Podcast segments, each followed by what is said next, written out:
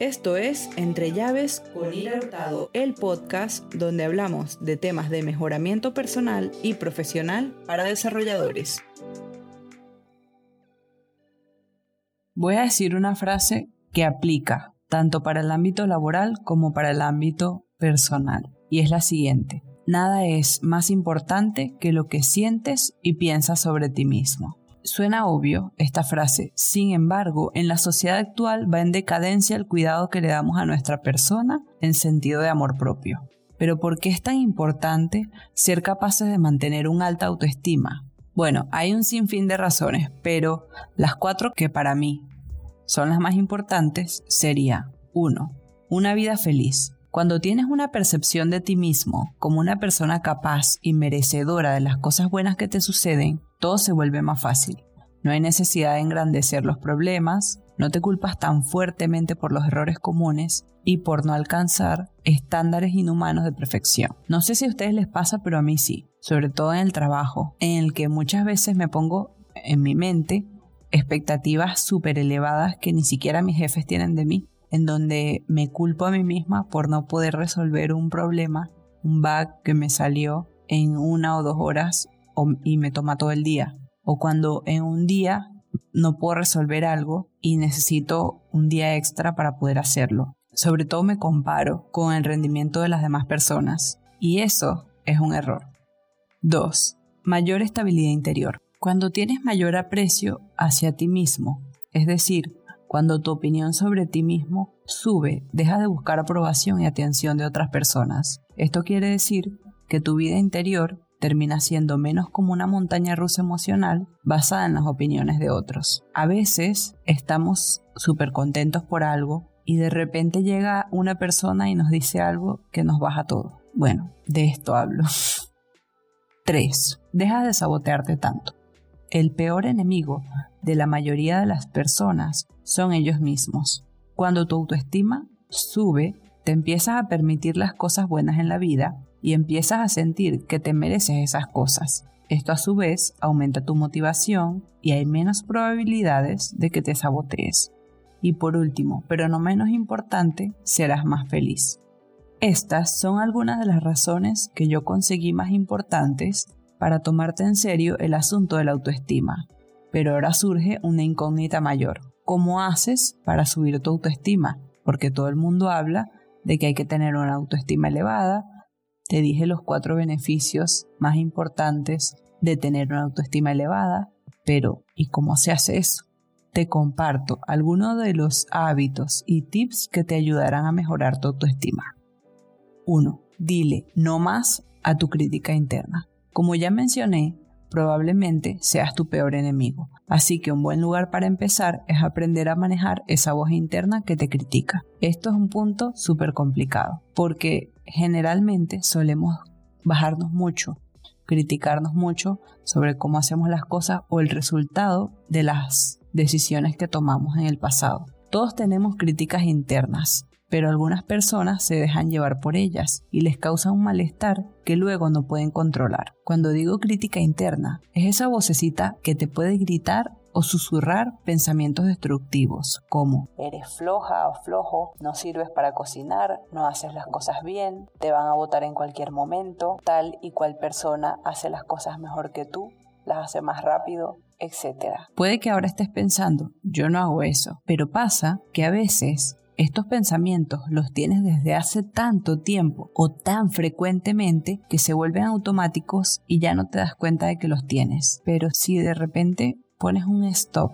y haces consciente qué estás pensando en ese momento, puede que te des cuenta de que te estás autocriticando. Hay maneras de mejorar estos pensamientos. No es fácil porque te toca destruir un hábito, pero es posible. Usar pensamientos positivos para reemplazar los negativos es una buena idea. Por ejemplo, si estás pensando, soy muy malo o muy mala haciendo tal y cual cosa, puedes reemplazarlo por puedo mejorar en tal y cual cosa. Al final es lo mismo, pero lo estás viendo de un lado más positivo. Ser malo en algo quiere decir que tienes espacio para mejorar. Otra cosa que puedes hacer es ponerle un alto a esto. Cada vez que tengas un pensamiento de, autocrítica, para un segundo y te puedes decir a ti mismo, esto no es real. O lo que estoy pensando es solo porque este momento que estoy atravesando es muy complicado. Luego de detenerlo, trata de poner atención en pensamientos o acciones constructivas. 2. Toma dos minutos para apreciarte. Este hábito es simple pero poderoso. Si tomas dos minutos, solo dos minutos,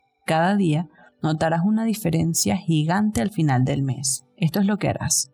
Toma una respiración profunda, relájate y pregúntate, ¿cuáles son las tres cosas que puedo apreciar de mí? Estas cosas no tienen que ser grandes o sensacionales. Puede que hayas ayudado a alguien hoy, o que escuchaste a un amigo en problemas, caminaste a casa en vez de tomar el transporte. Al principio, tal vez se te dificulte encontrar las tres cosas, porque estamos acostumbrados a ver siempre lo malo en las situaciones, pero mientras más le pongas en práctica, más fácil será. Estas pausas no solo te ayudarán a tu autoestima en el largo plazo, sino que te ayudarán a alejar la negatividad y te recargará de energía positiva. Para esto hay herramientas específicas como el diario de los 5 minutos. Es un diario que en realidad está en inglés, que lo puedes comprar por internet, donde te incentivan a hacer estas pausas durante 5 minutos todos los días. Si no, manualmente, puedes o anotarlo en algún lado o simplemente pensarlo. Es algo que ni siquiera tiene que tomar un tiempo específico como para decir no tengo tiempo. Porque mientras te bañas, puedes estar pensando las cosas positivas que hiciste en el día. Si lo haces en la mañana, las cosas positivas que te pasaron el día anterior. O si lo haces en la tarde, las cosas positivas que hiciste durante el día que acaba de finalizar. Lo importante es empezar a apreciar las cosas buenas que hacemos y las cosas positivas que nos pasan. 3. Escribe tres cosas positivas que te hayan pasado hoy. Es parecido al hábito anterior y si los combinas los resultados se multiplicarán a favor de mejorar tu autoestima. Este te ayudará a cultivar la gratitud y darte cuenta de que diariamente existen cosas por las cuales estar agradecidos y la mayoría pasan gracias a ti. Esta acción es recomendable cuando ya estás por dormir y te ayudará a irte a la cama con pensamientos positivos. Mejorar tu autoestima lleva tiempo, pero con acciones como esta notarás cambios inmediatos en tu estado de ánimo. Como te dije anteriormente, cuando te hablé sobre el diario, lo más recomendable es llevar un diario donde puedas anotar estas tres cosas diarias. Prueba con un logro que hayas tenido así sea mínimo. Por ejemplo, llovió y estaba preparado con mi paraguas. Lo vemos como simple, pero si llovió y no estábamos preparados con nuestro paraguas, lo vemos como algo negativo y muchas veces nos autocriticamos y empezamos a pensar como era obvio, estaba nublado y no me lo traje, si hubiese hecho tal cosa, todo hubiese sido diferente, si hubiese visto el clima antes de salir, no me hubiese pasado esto. Ese tipo de cosas son automáticas, pero en realidad cuando hacemos las cosas bien, muchas veces ni siquiera nos paramos a pensar en ello. Otro ejemplo que se me viene a la mente ahora es cuando resolvemos un problema muy rápidamente en nuestro trabajo. Supongan que nos dieron a hacer una tarea y se veía difícil cuando nos la comentaron. En lo que agarramos la tarea, empezamos a ver el código y al toque encontramos la solución. Eso es algo positivo para escribir en el día. Es algo que pensábamos que iba a tardar muchísimo y luego al final lo pudimos solucionar súper rápido. Otra cosa que puedes escribir en el diario es una acción positiva que hayas realizado y los pensamientos positivos que tuviste durante el día complicado. Es mucho más fácil tener pensamientos negativos que pensamientos positivos. Pero una vez más, todo se trata de tener conciencia de ello. Si hacemos un esfuerzo consciente de mejorar la forma en que pensamos y la forma en que nos tratamos a nosotros mismos, lo podremos hacer. Si no tienes un cuaderno, diario o agenda donde escribirlo, puedes usar tu teléfono creando notitas o incluso hay aplicaciones específicas para esto. 4. Reemplaza el perfeccionismo. Uno de los hábitos de pensamiento más dañinos que tiene el ser humano es el perfeccionismo en la vida diaria. Y me pasa, soy culpable en este aspecto. Muchas veces trato de hacer las cosas tan perfectas que termino no haciendo nada. Y justamente es que el perfeccionismo puede paralizarte y evitar que tomes acción porque te da miedo a fracasar. Entonces procrastinas y no obtienes los resultados que quieres. Esto puede hacer que tu autoestima disminuya rápidamente, porque se vuelve un círculo vicioso en el que no haces las cosas, no hacemos, porque me incluyo, no se hacen las cosas porque queremos que salga perfecta, estamos esperando el momento perfecto Y luego, como no hicimos las cosas, nos culpamos a nosotros mismos y pensamos en todas las variables que pasaron, por qué no lo hicimos, y caemos en un círculo de negatividad una y otra vez. No sé si te ha pasado, pero muchas veces decimos, ay, tengo una idea para una app o tengo una idea para un desarrollo pequeño. Y de repente pienso, sí, pero no sé ese lenguaje de programación que quiero usar, no lo sé usar bien. Y entonces decimos, bueno, voy a aprender a usarlo. Y luego eh, con el tiempo las motivaciones van disminuyendo y luego de todo nos damos cuenta que si hubiésemos empezado en ese momento en el que no sabíamos casi, pero que pudimos haber hecho el código y luego irlo mejorando, de repente ya tendríamos nuestra app, de repente ya tendríamos ese proyecto que tanto hemos querido. Esos son el tipo de cosas a las que nos lleva el perfeccionismo. Otra consecuencia que puede tener el perfeccionismo en tu vida es que nunca estarás satisfecho y raramente tendrás la sensación de haber cumplido los objetivos. Por ello, tus opiniones y sentimientos sobre ti se volverán cada vez más negativos y tu motivación disminuirá drásticamente. Todo tiene que ver con el mismo punto de lo que estábamos hablando anteriormente. Pero es como todo, no hay que ser ni muy muy ni tan tan. Ser muy perfeccionista es malo pero ser muy desprolijo también lo es. Siempre hay que encontrar los puntos medios, evitar que el perfeccionismo nos paralice, pero hacer las cosas bien al mismo tiempo. ¿Qué acciones debes tomar para disminuir el perfeccionismo? Acepta que seas suficientemente bueno. Muchas veces, cuando buscas el perfeccionismo, puede que abandones una actividad o nunca la termines porque no cumple tus estándares. Pero si estableces un nivel realista, que no sea ideal, pero que sea suficiente, tendrás más oportunidades de completar tus actividades. Sobre todo nos pasa, o por lo menos a mí, hablo de a, modo personal, nos pasa cuando estamos haciendo una actividad que no tiene nada que ver con el trabajo, porque muchas veces en el trabajo nos exigen aprender cosas nuevas, nos exigen hacer cosas y nos van acarreando y no hay manera de decir que no. O sea, sí, sí puedes decir que no, pero no es lo mismo a que de repente estés haciendo una actividad extra, un hobby, no te sale, no te sale y te frustra rápidamente y lo abandonas. Entonces, lo importante en este caso es aceptar que, uno, empezaste a hacer algo hoy, no vas a ser el mejor haciéndolo porque recién empezaste hoy. Dos, establece una meta real sobre un progreso real que vas a ir haciendo. Ejemplo, no es que va a decir, bueno, dentro de un mes ya aprendí un lenguaje de programación nuevo y soy el mejor en el lenguaje de programación. No, hay que establecer una meta real y centrarse en ello. Otro punto que nos va a ayudar a disminuir el perfeccionismo es que recuerda que el perfeccionismo puede lastimarte a ti y a los que te rodean. Es importante que te recuerdes que la vida no es un sueño, una película o un libro donde todo sale de acuerdo a lo planeado. La realidad puede llegar a ser un choque si vives pensando en que todo será ideal. Trata de poner los pies sobre la tierra y darte cuenta de que la vida es para vivirla. A veces puede salir como la planeamos y a veces no.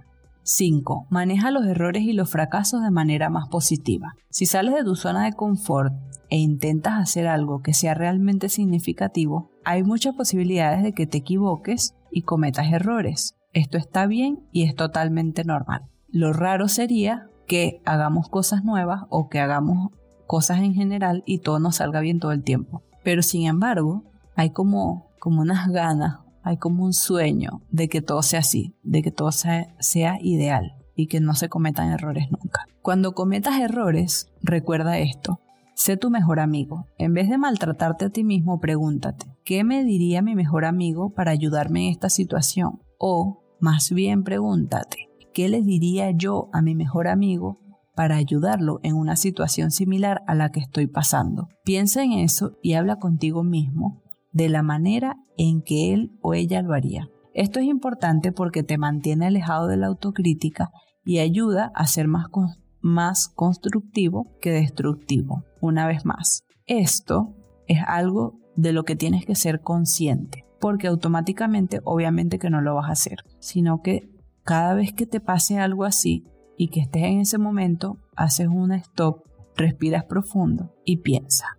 Otra cosa que tienes que recordar cuando cometas errores es encontrar el lado positivo. Es cierto que cuando acabas de equivocarte no le ves el lado positivo a nada, pero esto puede ayudarte a ser más constructivo. Enfócate en las oportunidades y en el lado positivo de la situación. ¿Qué aprendiste de esto? ¿Qué oportunidad puedes encontrar? Esto puede ayudarte a tener un punto de vista más positivo. Cuando pasamos días resolviendo un error, o más bien, cuando creamos un bug nosotros mismos, ¿qué hemos aprendido? Bueno, un ejemplo podría ser ya sabes que las cosas no se resuelven de la manera que lo hiciste. No lo veas como un error, sino como tachaste de la lista una de las posibilidades que existían. Todas estas cosas yo las digo como que son muy obvias, y realmente lo son, pero son muy difíciles de aplicar.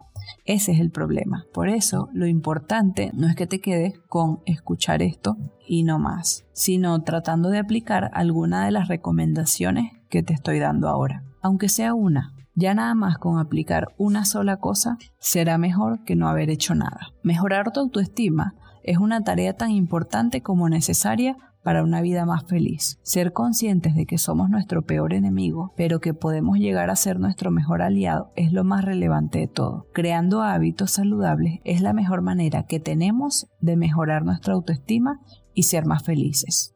Si te gustó el episodio de hoy, compártelo con personas que crees que les pueden ser de ayuda. En episodios siguientes estaremos hablando mucho más a fondo sobre algunas de estas herramientas que mencionamos el día de hoy. Espero que te animes a aplicar alguna de ellas y nos vemos en la próxima.